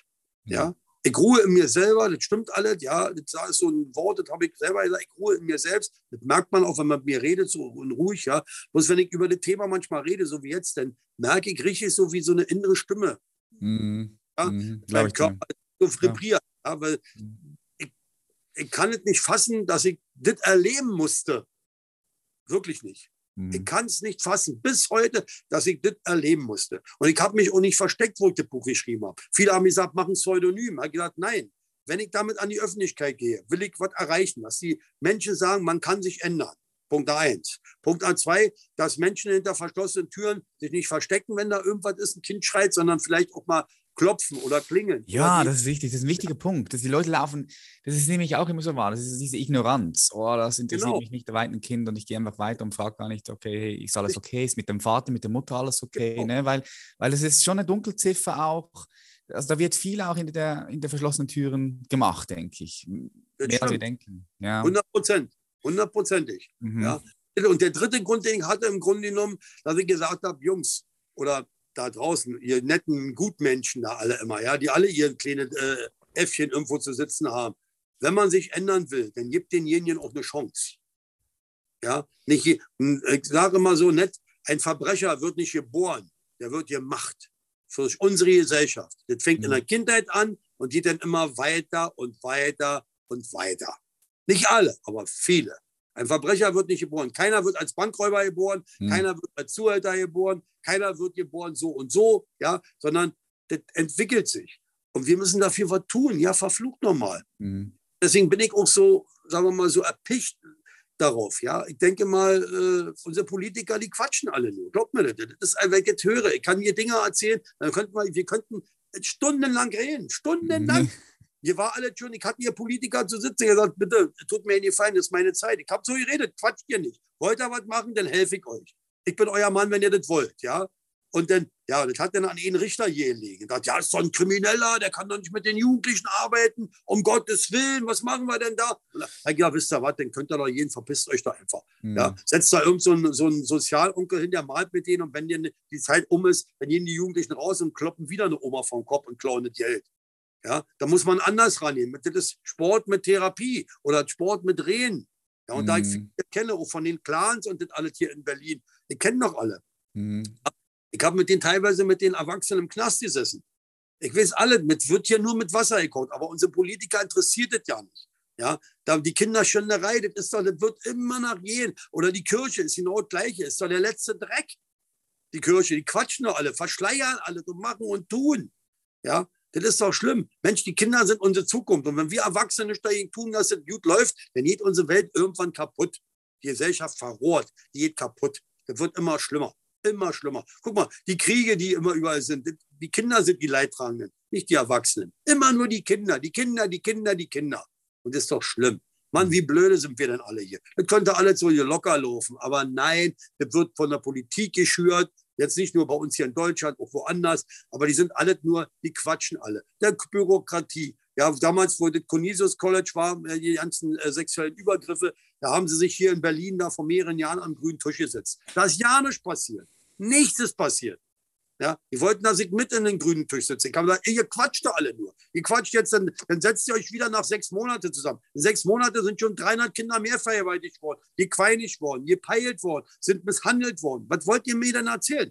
Ja, der Bürokratie, alle da. Meine Herren, das ist alles nur Quatscherei. Mhm. Deswegen mache ich auch so viel aus Eigeninitiative. Deswegen habe ich den Verein gegründet, Migranten gegen Gewalt. Das ist wichtig. Wir helfen einfach, wir quatschen nicht. Ja, mhm. wir sammeln Gelder, wir unterstützen, wir machen, wir holen, wir machen Fahrten. mit den Jugendlichen oder holen Karateanzüge, sage ich jetzt einfach mal, verschenken die einfach, Pratzen, die wir brauchen für die Jugendlichen oder für die Kinder, die werden dann daraus von dem Geld gekauft, ja, oder Matten neue und, und, oder ich, ich träume ja immer noch von so einem ganz großen Center, von so einem Riesencenter, wo Therapie gemacht wird, wo Psychologen sitzen, ja, und, und, und, und Therapeuten, dass man da Sport, was man die Kinder einfach holt und zusammenführt. Das ist so mein Kopf, aber ob ich es erlebe, ob ich es schaffe, weiß ich nicht. Mhm. Quatsch. Mhm. Ja. Du kriegst von der Politik hier keine Unterstützung. Mhm. Niemals. Du musst alles alleine machen. Alles. Mache ich aber gerne, ist egal. Dann wird es mhm. lange dauern, aber das funktioniert. Und ich muss nicht Danke sagen. Hm. Ja, ich bin mein eigener Herr. Mir muss nicht jeder sagen, mach mal so, mach mal so. Ich lasse mir von keinem sagen. Ich helfe einfach. Ich bin Macher. Ich helfe. Ja, das ist meine Philosophie. Und deswegen merkst du vielleicht, denke mich so ein bisschen nach Eifer, weil da viel Kraft noch in meinem Körper ist. Ja, also, hm. dass ich mich wirklich für Kinder einsetze. Und das, das, macht mir so einen Spaß und das gibt mir so viel Kraft in meinem Körper, dass ich sage, die Menschen, die mich kennen, die wissen das. Ja, also. Mhm. Du musst mich einfach besuchen kommen, guck dir das an, ich sage jetzt mal so, oder die Menschen hier in Berlin, kommt her, guckt euch das an, wat, wie die Kinder hier aufblühen, was zu machen. Ja, wir versuchen es einfach. Und das mhm. gelingt zu. Mhm. Ja, mhm. ein, Glück. ich habe, ich, ich, ich würde ganz gerne noch kurz, ich weiß nicht, wie viel Zeit du noch hast, aber ganz kurz ich vielleicht noch in, in, in, in Kein Problem. Also, wenn du okay. die Zeit hast, ich habe sie. Okay. Ja, sehr nice, weil mich würde noch interessieren, so diese Transition, diese Transformation, die du gemacht hast, diese Erkenntnisse und diesen Wandel, weil das ist auch ganz spannend, weil du sagst, hey, jeder kann sich verändern, egal was für eine Vergangenheit du gehabt hast, egal was du erfahren hast. Wann wurde diese Transformation bei dir geweckt? War das im Knast drin? Ja als ja. du mit Therapie angefangen hast. Kannst du da uns mal kurz mitnehmen und uns Einblick geben? Also ich sag mal so, ich war ja zweimal im Knast, ja. einmal war äh, 94, äh, haben sie mich geschnappt, sozusagen, ja. Äh, weil da hat eine Frau, die für mich angeschafft hat, am Telefon einen ganz bestimmten Satz gesagt. Ja. Die wollte also, die wollte mit mir alleine zusammen sein. Die hat rausgekriegt, dass ich noch drei, vier andere Frauen hatte. Und die hat wirklich gesagt, wörtlich, was meine Mutter gesagt hat, den Satz habe ich im Kopf. Andi, dein Schwanz gehört mir. Du fickst nur mich. Du kannst alle Löcher haben, die du willst. Und ich stelle mich lieber fünf Stunden länger auf die Straße. Aber dein Schwanz gehört mir. Und genau das hat meine Mutter gesagt. Habe ich aufgelegt, hm. gedreht auf der Straße mit dem Auto, bin zu ihr gefahren, habe geklingelt. Also jetzt rede ich ganz ruhig, aber damals war ich mhm. nicht ruhig. Habe gesagt, du Dreckstück, mach die Tür auf hat sie nicht, da ich die Tür eingetreten. Und in dem Moment, wo ich drinne war, habe ich wirklich meine Mutter gesehen. Krass. Ja, ich habe nicht diese Frau. Das hat, so hat sich so die Wunde wieder, die Wunde wurde so getriggert wieder durch diesen Satz. Ja, ja. ja. Und ich habe meine Mutter gesehen und ich habe die geschlagen und getreten. Ja. Und erst, wo ich wirklich nach Minuten aufgehört habe, also die lag am Boden, ich sage jetzt mal leider, leider wirklich verletzt und blutüberströmt. Ja. Äh, ich bin rausgegangen ich habe weder eine Polizei gerufen, noch, äh, also noch ein Feuerwehrwagen. Ich bin rausgegangen, habe ausgeatmet, als ob ich habe jetzt meine Mutter bestraft. Ja, das war für mich schlimm. Und kurioserweise, nach, dann ist sie natürlich zur Polizei gegangen, alle klar, und hat das alles zur Anzeige gebracht. Äh, bin ich dann praktisch beobachtet worden, dreiviertel Jahr lang, und dann haben die mich geschnappt äh, haben natürlich bei mir alle gefunden, haben mich äh, verwandt, das Auto, das Auto, die Wohnung da, die Eigentumswohnung da. Also die haben alle gewusst. Mhm. Ja. Ich dachte, da passiert nichts. Dann, und äh, ja, und das war das erste Mal Knast. Und der, dann bin ich auch na, im offenen Fall zurückgekommen, wo ich erst mal drin war. Und da habe ich natürlich mein Ding weitergemacht. Also nachts. Ja. Ich musste nur äh, nachts rein so um zwei Uhr nachts und am Tag habe ich natürlich meinen Sport machen können. Am Tag, am Tag habe ich dann abends auch die Frauen wieder postiert, da, da auf der Straße, da die eine stand da auf der Straße, die andere da, ja. Und äh, dann bin ich das zweite Mal in den Knast gekommen. Und da äh, habe ich eine Anwältin gehabt, die gesagt hat, das war auch eine Anwältin, die ich mir gesucht habe, eine Frau, kurioserweise. Und die hat gesagt, Mike, Sie sind doch ja nicht so ein harter Mensch. Dann nimmt die meine Hände im Knast also so und sagt, was ist Ihnen widerfahren, dass Sie so geworden sind? Das war ja ein mhm. Stück. Oh, ja, was ist denn jetzt? Was, was, was sagt die da? Was ist mit mir? Was passiert mit mir? Jetzt bin ich schon wieder im Knast. Warum bin ich im Knast schon wieder? Ja. Und, Hast du es äh, realisiert, ja? Ja, ja. Und dann habe ich auch geweint, ich habe bitterlich geweint, dann nimmt die mich in den Arm. Eine Frau, die mich überhaupt nicht kennt. Das war wie so eine Mutter, ja. Also eine, eine ältere Frau als Anwältin nimmt mich in den Arm und streichelt mir über den Kopf und sagt, lass laufen. Herr Marquardt, lassen Sie einfach laufen. Lassen Sie laufen. Das ist gut. Also ich habe einen sehr guten Therapeuten, mit denen sollten Sie sich im Knast mal reden. Und so kam das, habe ich dann den kennengelernt, ja, und so. Und dann habe ich mit Therapie angefangen. Ich, die wollten mir ja in Tegel ja keine Therapie geben. Ja, die Therapiewort steht da oben irgendwo in der Ecke. Ja, Krass, ja. Ich musste mir meine Therapie erkämpfen. Ich habe zu meinen Sozialarbeitern gesagt, pass auf, ich habe wirklich Leiden im Körper. Ich mhm. möchte mich mit jemand hier unterhalten. Mit mir ist irgendwas nicht in Ordnung. Ich sage mhm. ihm, wenn ich das nicht kriege in den nächsten 14 Tagen, da haben sie zu mir gesagt, Therapie, Herr Marquardt, Sie haben über acht Jahre, da können wir auch noch Therapie machen nach sechs Jahren. Ich sage, wie bitte? Was? Ja, also ich hatte Leinsdruck.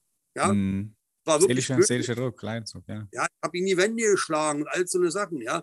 Und äh, ich habe dann wirklich gesagt, ich sage, passen Sie auf, wenn Sie mir nicht in 14 Tagen einen Menschen besorgen, der mit mir redet, hau ich jeden Inhaftierten, der hier auf den Janken mir entgegenkommt, den Schädel weg. Sag und wenn eine Olle kommt, eine, hier, eine Bedienstete oder ein Typ, den kloppe ich genauso in die Fresse sein. Mich interessiert das nicht. Damit Sie endlich mal sehen, ich brauche Hilfe. Ich will reden. Ich, mit mir muss man reden, bitte. Mhm. Und der hat gemerkt, dass ich also wirklich äh, hier war die, ja. ich habe, wissen Sie, wenn Sie das nicht machen, dann gehe ich unten im Bunker, dann werde ich angekettet, nach drei Wochen bin ich wieder oben, dann haut die Nächste in die Schnauze. Und der Braut ist auch. Mir ist es scheißegal. Ich will, dass man mir mal zuhört, dass ich Hilfe kriege. Ich möchte was über mich erfahren. Helfen Sie mir bitte, bitte helfen Sie mir. Und der hat das dann wirklich so formuliert und hat das dann wahrscheinlich auch in der Anstaltsleitung vorgetragen dass ich eine tickende Bombe da im Knast bin, weil die kannten mich, Karate Andy, oh weia. Ich bin ja in den Knast gekommen, zweite Mal nach Tegel. Da haben die gedacht, aufgrund meines Rufes, ich bin 2,60 Meter groß und 1,70 Meter breit oder so. Ja. Und dann kommt da so ein normales Mannequin an. Ja. Aber das, was ich kann, kann ich ja. Mhm. Und äh, wichtig ist einfach nur, dann hinket los, dann hinket. Und dann musste ich natürlich den Therapeuten nehmen, da, der mir da zugeteilt wurde. Ja, das war dann auch nie einfach. Also so, ja, da, da die Chemie hat überhaupt nie gestimmt. Aber ich habe ein bisschen, sagen wir mal, die Wurzel ankratzen können, so mit Drehen und mhm. wie der gedacht hat. Dann habe ich den nächsten Therapeuten bekommen, ja. Bis ich den Herrn Lemke äh, gekriegt habe, den ich mir ausgesucht habe, äh, mit dem habe ich auch das Buch geschrieben. Und der hat meinen mein Knoten aufgemacht im Körper. Ja. Mhm. Und da wurde dann immer, ich konnte ja die ersten Tage mit dem Herrn nicht reden. Ich habe wie ein Kind. Ich habe da gesessen wie ein, wie ein Baby. Ja? Und der hat auch gemerkt, was mit mir nicht in Ordnung ist. Aber der hat das richtig gemacht. Der hat den Punkt richtig getroffen. Ja, es war ja zum Beispiel im Knast, ja, mit Ihnen, ich sage nur mal ganz kurz, was da viele Leute sind, der Therapeuten. Da ist einer gekommen, der war 1,55 Meter groß, Therapeute, ganz lange Haare immer, eine dicke Zigarre hier im Mund, ja. So ist der da rumgelaufen, man mhm. hat ihn den Doktor Zigarre. Da sagt er wirklich in einem Gespräch unter vier Augen zu mir, damals, da war ich ja noch nicht so weit, ja, mhm. anfangs, sagt er, wissen Sie, Mike, was, was machen Sie eigentlich so einen Affen? Dann sehen Sie mal, Ihre Mutter hat Sie gefickt, ja geil. Haben Sie was, haben Sie, haben Sie was Schönes gemacht? Ist doch geil. Nein, im Ernst. Ja, was? ja, ja. Halt wahnsinnig. Sagt er, was regen Sie sich auf? Sie haben Ihre Mutter gefickt, Sie haben ihr ins Maul gespritzt. So hat er mit mir geredet. Was? So. Alter, ist doch egal. Rinni rotzt ins Maul. So, ich dachte, ich spinne. Meine Fäuste unterm Tisch wurden immer härter. Mhm. Ja, und dann hat er gesagt, was regen Sie sich auf? Das ist doch okay gewesen. Welcher, welcher Mensch kann mit, mit, mit zehn Jahren sagen oder elf Jahren hat seine Mutter gefickt? War doch geil bestimmt. War doch ein geiles Gefühl, wenn der Schwanz steht und sie rotzen darin. Da haben sie ihre Mutter in den Arsch gefickt, das ist doch auch geil. Ich bin bald wahnsinnig geworden. Dann fängt er auch an, irgendwas zu erzählen, warum ich das denn gemacht hätte oder so. Ja, ich hätte doch nie sagen können. Und dann habe ich wirklich, dann habe, winkt mir der Hals bis hierher. Bin ich aufgestanden, habe den angekickt, habe gesagt, wissen Sie was? Ich habe gefickt, weil ich schon gerne ficken wollte. Sie Affe. Und nun quatschen sie mich nicht mehr an und bin rausgegangen. Mit dem habe ich noch nie wieder gesprochen. Aber ich sage nur, so eine Menschen laufen im Knast rum. So, und jetzt frage ich einfach mal dich oder die Leute, äh, was passiert denn da im Knast? Ja, ich meine, es gibt auch Ausnahmen, klar. Mhm. Aber hallo, der Knast ist staatlich. Die Leute wollen doch ja nicht helfen. Ja, wir wollen natürlich, das ist natürlich eine harte Aussage. Ne? Also ich lasse das einfach alles mal hier im Raum stehen, aber das ist natürlich das ist hart, ja. Das ist, ja, ist hart, ja, ja, ja, ja, das ist sehr hart. Ja. Genau wie die Polizei gesagt hat, wenn ich äh, zum Beispiel damals, wo ich das zweite Mal da war, sind Richter gekommen und so, will ich auch nicht vergessen. Da sagen die zu mir, passen Sie auf, Herr Marquardt, wenn Sie einen V-Mann für uns spielen draußen, dann können Sie raus und Ihren Job weitermachen. Ist ja der Hammer, wa? Nur machen sie den nicht so brutal, machen sie ihn aber weiter. Das heißt, ich hätte weiter rausgehen können, hätte meinen Sport machen können, hätte trotzdem meine Zuhälterei weiter betreiben können, ein bisschen ruhiger vielleicht, ja, und ab und zu alle sechs Wochen hätte ich mich mal mit zwei Bullen getroffen und hätte eine kleine Information um, da läuft das Geschäft, da läuft das Geschäft, da ist ein Waffendeal, da ist Kokainhandel, ja, weil man das ja mitkriegt, so. Mhm. Und, aber da habe ich gesagt, bitte, was wollt ihr von mir? Ich bin doch kein Verleimer, mache ich niemals. Dann sitzen sie bis zum letzten Tag am iPad. Sie sitzen bis zum letzten Tag, das haben sie vereinbart. Ich habe bis zum letzten Tag gesessen. Ja, achteinhalb Jahre, acht Jahre, fünf Monate und 13 Tage. Hm. So, so wollen sie die Leute manipulieren da drin. Oh, ich sag's mal, es durft alles nur, also die ganze Gesellschaft ist hier, oder die meisten, alles. Ach, wir haben natürlich, wir haben, wir, haben, wir, haben, wir haben Systemfehler, das ist ganz klar. Also wir haben krasse Systema systemische Challenges und Herausforderungen und Fehler im System, das ist, das ist klar, überall. Ne? Ja, und da ist, es da ist es entstanden, dass ich gesagt habe, nie wieder, nie wieder Knast. Ja, beim zweiten mhm. Mal. Mhm. Dann hat mich noch einer eingeladen in seine Zelle, da war ich den zweiten Tag in Tegel. Da kommt ein älterer Mann zu mir, also älter, wesentlich älter wie ich war der war, glaube ich, weit über 60, sagt er, Mensch, du bist doch Karate, Andy, ich beobachte dich schon, Mann, ja, man hört ja von dir viel, wir hören ja manchmal im Knast hier viel schneller wie draußen und du bist ja eine ganz harte Sau und Mann, Alter, du machst das richtig mit den Weibern da, ich hab ja, ja, ich sage, und du sitzt, wegen was sitzt du denn? Na, vierfacher Mord. Meine Alte hat mit einem anderen rumgefickt, da hat sie alle erschossen. Das sagt ja. er mir. So einfach so beim, ich sage, ha, sagt er, weißt du, Andy, ich wollte dich schon immer ja noch mal kennenlernen. Ja, habe ich ja nie. Jetzt bist du drinnen hier. Pass auf, ich habe da, ich wohne da hinten, da, äh, Zelle sowieso. Komme ich doch mal meine Bude heute Abend in meine Wohnung besuchen. Ich mache Kaffee und sitze mal. Da habe ich gesagt, ja, kann ich machen. Da bin ich weggegangen in meine Zelle drin, ja, meine karge Zelle. Da war ein Bett drin und mehr nichts so ungefähr. Kleiner Schreibtisch, Stuhl und kleiner Fernseher, so ein 37er. Ich sage, was hat der gesagt? Meine Wohnung soll ich den besuchen? Weil er hat lebenslänglich gekriegt. Ja, und mhm. als da habe ich dann abends bin ich dann hingegangen, weil ich neugierig war, habe geklopft in die Eisentür, sagte, hey, komm rein, Andy, bist du Andy, komm rein. Habe die Tür aufgemacht, man dachte dazu das Brett. Ich dachte, was ist denn das? Ein weinroter Samtvorhang, erstmal, ja, hinter der Tür. Habe ich dann so beiseite geschoben und ich dachte, ich bin in so einem kleinen Apartment. Teppich unten drin, Ledersessel, ein schöner Schreibtisch, ein Fernseher drin mit Schwenkarm, überall Blumen so überall so rüber und so, ein schönes Bett. Also der hat sich das da gemütlich gemacht, ist ja okay. Mhm. Aber hat gesagt, so will ich hier nicht enden. Niemals. Mhm. Damit arrangiere, dass ich jetzt hier acht Jahre bleiben muss oder noch länger. Nee, nee, Andy, das willst du nicht. Du musst dich verändern. Du musst mit dir kämpfen. Du musst, du musst hier raus. Irgendwann musst du hier raus. Und zwar nie wieder hier rein. Und das war der Punkt, wo ich gesagt habe, jetzt reicht's. Ja, du musst dich verändern. Ja, man mhm. kann nicht so machen, so und dann bist du jetzt ein anderer Mensch. Ja, klar. Ja, das bedarf wirklich ein jahrelanger Prozess. Aber dem wollte ich haben, den Prozess. Ich habe den auf mich genommen. Und ich habe es bis heute gehalten. Guck mal, mir haben so viele Leute angeboten, da soll ich mit einsteigen, wo ich aus dem Knast kam. Das war 2002, nee, 2003. Äh, am, äh, Rate, sagen wir, am 29. April 2003 bin ich entlassen worden. Mhm. Und ein paar Tage später wiegt es rum wie ein Feuer. Andy ist wieder da, Andy ist da, Andy ist da. Ja, und all so eine Sachen. Ich könnte wieder einsteigen können in die Materie, aber ich wollte nicht. Ich wollte nicht. Ich habe gesagt, weg vom Dreck. Weg vom Dreck. Mach deinen Sport, geh deine, geh dein, mach deine Arbeit gut, ja. Und dann müsstest du den gehen, was ich auch gemacht habe. Bis heute. Ja. Und das war mein Entschluss. Und ein Glück, ich werde, ich werde nie wieder kriminell werden. Ich werde nie wieder irgendwelche Leute quälen oder warum. Nein, ich helfe lieber. Das ist viel schöner für mich. Ja, ich kann wenn heute Polizei hinter mir fährt, dann fahre ich rechts ran, weiß ich genau, die meinen nicht mich, die meinen jemand anders, sollen sie vorbeifahren. Bitteschön. Ja. Das, ist nicht. das Leben ist schön. Das Leben ist wirklich schön. Auch wenn man krank ist, das Leben ist schön. Man kann sich das so schön machen. Heute mhm. je spazieren. Ich setze mich im, im Sommer äh, einfach in so, am Kanal und kicke mir die Sterne an, so bescheuert wie das klingt. Mhm, Mach mir ein kleines Paket, nimm eine Cola mit und setze mal und kick nach oben und sage, ist das geil?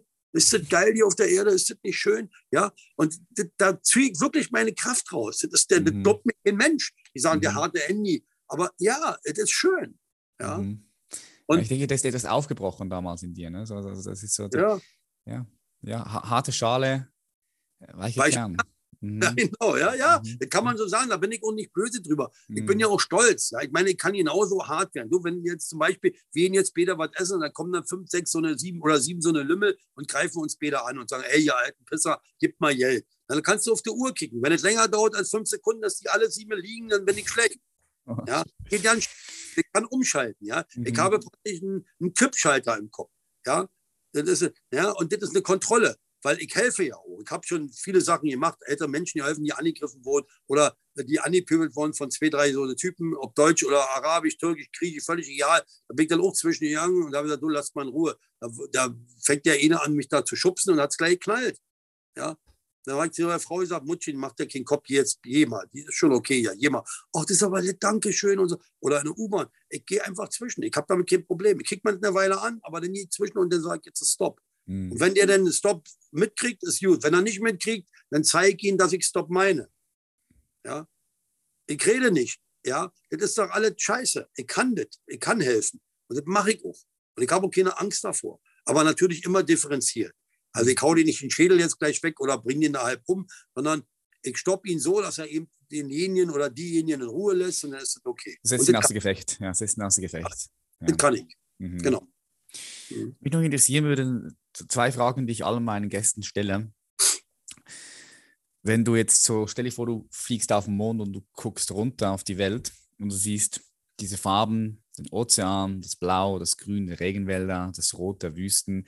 Was glaubst du, was braucht die Menschheit jetzt als ein gesamtes, als ein Kollektiv? Was braucht die Menschheit gerade am meisten aus deiner Perspektive? Oh, das ist eine schöne Frage. Ich sage einfach mal so, wir müssen einfach ein bisschen miteinander auskommen. Und Zuversicht und Geduld. Ganz wichtig. Ja. Kriege mhm. müssen sein, Geduld müssen wir haben, dass wir praktisch die Erde nicht zerstören, alles abholzen. Ich meine, wenn es so weitergeht, wie lange soll die Erde dann noch das alles verkraften hier? Die Kriege, die Abholzerei, ja, die, die, die, die ganzen Werte hier, alles, ja, die Pandemie in Anführungszeichen, das ist ja auch Altstamm, weil die Menschen überall hinfahren können. Die können ja die Unsauberkeit da und da. Das ist ja, das ist Zuversicht, ja, Freude und Perspektiven, ja, und Mut, was zu verändern, ganz wichtig. Mut, Nein zu sagen, das ist für mich ganz wichtig, mhm. weil man das sieht von oben, ja. Ich glaube, dass ich, ich werde es nicht mehr erleben, aber ich finde, die Erde ist doch schön, ist doch herrlich. Ja? Mhm. Wir leben nur in einer wirklich schönen Welt, in Anführungszeichen, von oben gesehen. Mhm. Ja? Aber wir müssen was dafür tun und nicht alle nur quatschen. Die reden doch alle nur. Das sage ich immer wieder. Ich habe so viel schon erlebt und ach Mensch, ich könnte noch fünf Bücher schreiben. Ja, aber mhm. das ist doch schön, das Leben. Wir müssen uns jetzt nur gut machen und nicht immer nur zu allem Ja und Amen sagen, sondern auch mal sagen, stopp, bis mhm. hierher und nicht weiter. Kommt doch zusammen, helft doch. Kein Mensch kann, dass er arabisch ist, griechisch, Russisch, Jude ist, Afghane ist, Deutsch ist, Amerikaner, schwarz oder weiß. Hallo, wir sind Menschen. Wir haben nur eine begrenzte Zeit auf dieser Welt. Das ist, ein, das ist wie ein Prozess, ein Lernprozess. Wir haben eine begrenzte Zeit, die uns gegeben wurde. Warum, wie nutzen wir die? Wie habe ich die genutzt? Das ist genau das Gleiche. Ich habe auch Scheiße gemacht. Ja? Ich bin aber schlauer geworden. Zum Glück, toi, toi, toi, bin ich schlauer geworden. Ein Glück. Ja? Und jetzt nutze ich die Zeit aus meine Erfahrung, meine Werte. Mhm. Die Welt ist schön. Und wir leben da drin. Wir leben da drin. Mhm.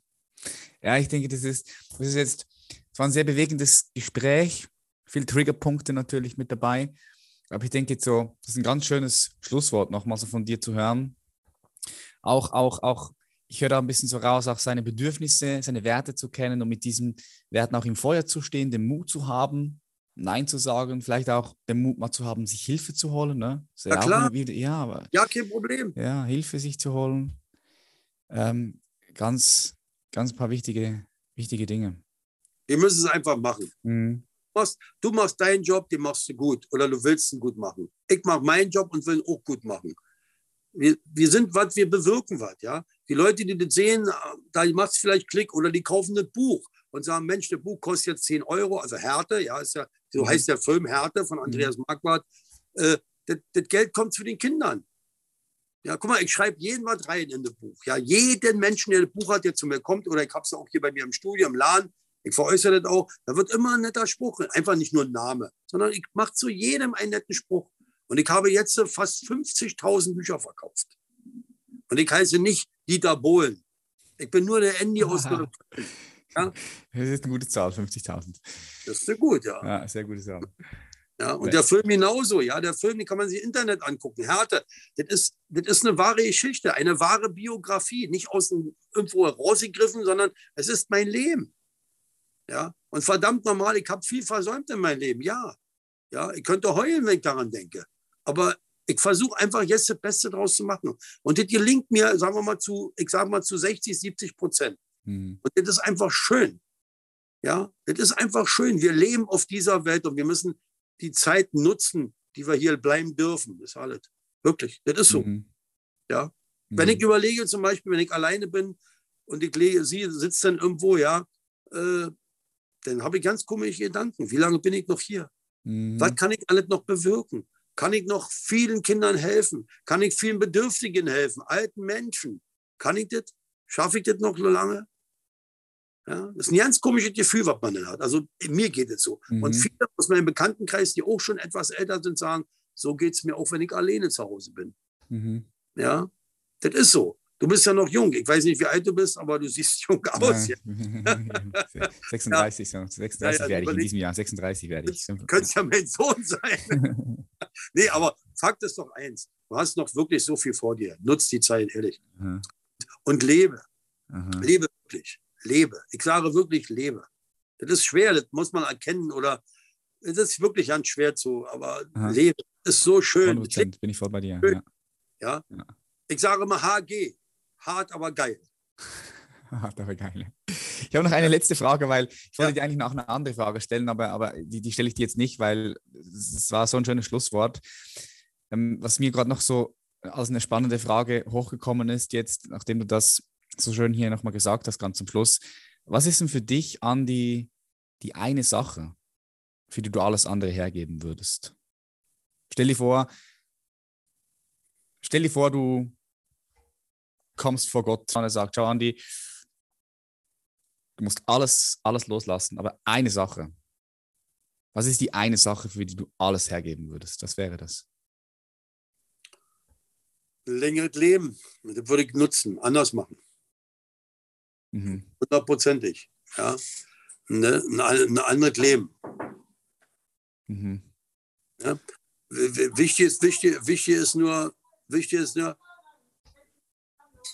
wichtig ist nur, ich würde im Grunde genommen wirklich alles anders machen. Alles. Ja, also ein langes Leben. Die sollen einfach nochmal im Grunde genommen, äh, ja, ne? und äh, das würde ich machen. Mhm. Einfach nochmal zurückgehen, und mein Leben einfach anders gestalten. Weil, guck mal, ich habe vieles versäumt, ich habe vieles ja nicht gesehen und Geld ist nicht alles. Geld bedeutet Macht, ja, gut, aber ist nicht alles. Guck mal, ich lebe jetzt mit, mit so wenig Geld und ich, ich lebe gut. Also, ja, mhm. ich habe eine kleine Wohnung, ja, und das ist alles schön. Was muss man denn im Grunde genommen Geld haben? Ja, das beruhigt, Geld beruhigt, alles wunderbar. Aber es ist nicht alles. Ja, also vor Gott würde ich sagen, lass mich noch mal runter, lass mich noch mal anfangen und gib mir nochmal eine Chance, das richtig mhm. zu mhm. Das würde ich machen. Und wer weiß, vielleicht wird es eines Tages so sein, ne? weil wir wissen nicht, was danach passiert. Wir wissen es einfach nicht. Wir haben keiner. keinen Plan. Ja. Keiner. Andi, vielen herzlichen Dank für diese Offenheit, für diese Authentizität und die Zeit, die du dir genommen hast. Schätze ich sehr. Ich werde alles unten mal verlinken von dir. Äh, Buch, Film, bist du sonst noch auf Instagram oder auf sozialen Plattformen unterwegs? Kann man dich sonst ja, ja, finden? Klar. Die Webseite, klar, werde ich auch verlinken. Gibt es sonst noch ja, Möglichkeiten, wo man dich finden kann? Instagram bin ich, ja, Instagram bin ich zwar noch nicht so extrem, aber ich habe keine Ahnung davon, das machen Schüler von mir für mich. Mhm. Aber oder äh, äh, Immigranten gegen Gewalt, e.V., ja, Immigranten gegen Gewalt, ganz wichtig. Da wollen wir sammeln, Gelder sammeln, dass wir helfen können, ja. Und da wird und wir äh, haben auch äh, praktisch im Grunde Anwälte dabei und so. Also es ist altrechtsmäßig. Da ist nichts mit hier links, rechts Geld in die Tasche, sondern das Geld kriegen hilfsbedürftige Menschen, ob jung oder alt, egal welche Nationalität. Das ist ganz wichtig, mhm. weil wir müssen einfach was tun. Ich will einfach noch meine Zeit nutzen und helfen. Und wenn du so nett wärst, praktisch von deiner Seite aus noch ein bisschen zu, ich sag mal, zu pushen, ja, wäre ich dir dankbar. Nur gemeinsam sind wir stark. Das merke ich immer wieder. Nur gemeinsam. Mhm. Und das ist wichtig. Mhm. Ja, ich werde, alle Links, ich werde alle Links unten reinposten. Gib mir die nachher bitte nochmal schnell durch. Ich helfe gerne, wirklich. Ja. Ich, ich mache das einfach. Also ich brauche einfach Unterstützung und Hilfe. Ja, und äh, ich bin über jeden Schritt, der mir praktisch, der hilft mir, bin ich dankbar. Ja. Und deswegen finde ich das auch gut, was du machst. Ich muss ganz ehrlich sagen. Ja, ich finde gut deine Sendung da und du eingemachte und das ist okay. Ja, mhm. deswegen bin ich gerne. Also wir hatten, ich habe gesagt, es ist egal, ob es anderthalb Stunden dauert oder drei Stunden. Ich habe Sonntag Zeit, ich rede und ich rede offen. Mhm. Ja, vielen herzlichen Dank. Mega. Ich werde alles unter die Show Notes packen. Ich werde auch dem Fall deine Nummer runter, darunter packen. Ne? Vielleicht ruft der eine die andere ja, oder die andere an oder schreibt. Ja, egal. Ähm, ja, ich bedanke mich nochmal. Ich wünsche dir auf deinem weiteren Weg ganz viel, ich wünsche dir viel Freude. Ich wünsche dir weiterhin viel Erfolg bei dem, was du machst. Und ich wünsche dir ganz besonders auch, auch, ja, auch, auch ganz viel Frieden. Ja, dass du, dass du auch, auch Frieden findest, ne? mit all dem, was passiert ist und äh, mit dem, was ja, mit allem, dass du Frieden findest auch, ja. Sehr lieb von dir. Und ich kann dir sagen, ich wünsche dir und deiner Freundin, Familie auch viel Glück, Power für euch beide, ja lebt euer Leben gut und toi, toi, toi für euch, ja, dass alles weiterläuft, dass es gut ist. Ehrlich. Vielen herzlichen Dank. Wirklich vom Herzen, das ist ganz wichtig. Gleichfalls, gleichfalls ja? gebe ich Ihnen zurück. Ich bedanke Danke mich ganz dir. herzlich. Danke. Alles klar. Bye, bye. Ciao, ciao, Andi. Bis dann. Tschüss. Tschüss. Puh, das war ein heavy Gespräch, oder? Schreib mir gerne auf Instagram deine Meinung. Ich würde mich freuen, von dir zu hören. Kannst mir direkt schreiben auf patrick.reiser oder auf human.elevation.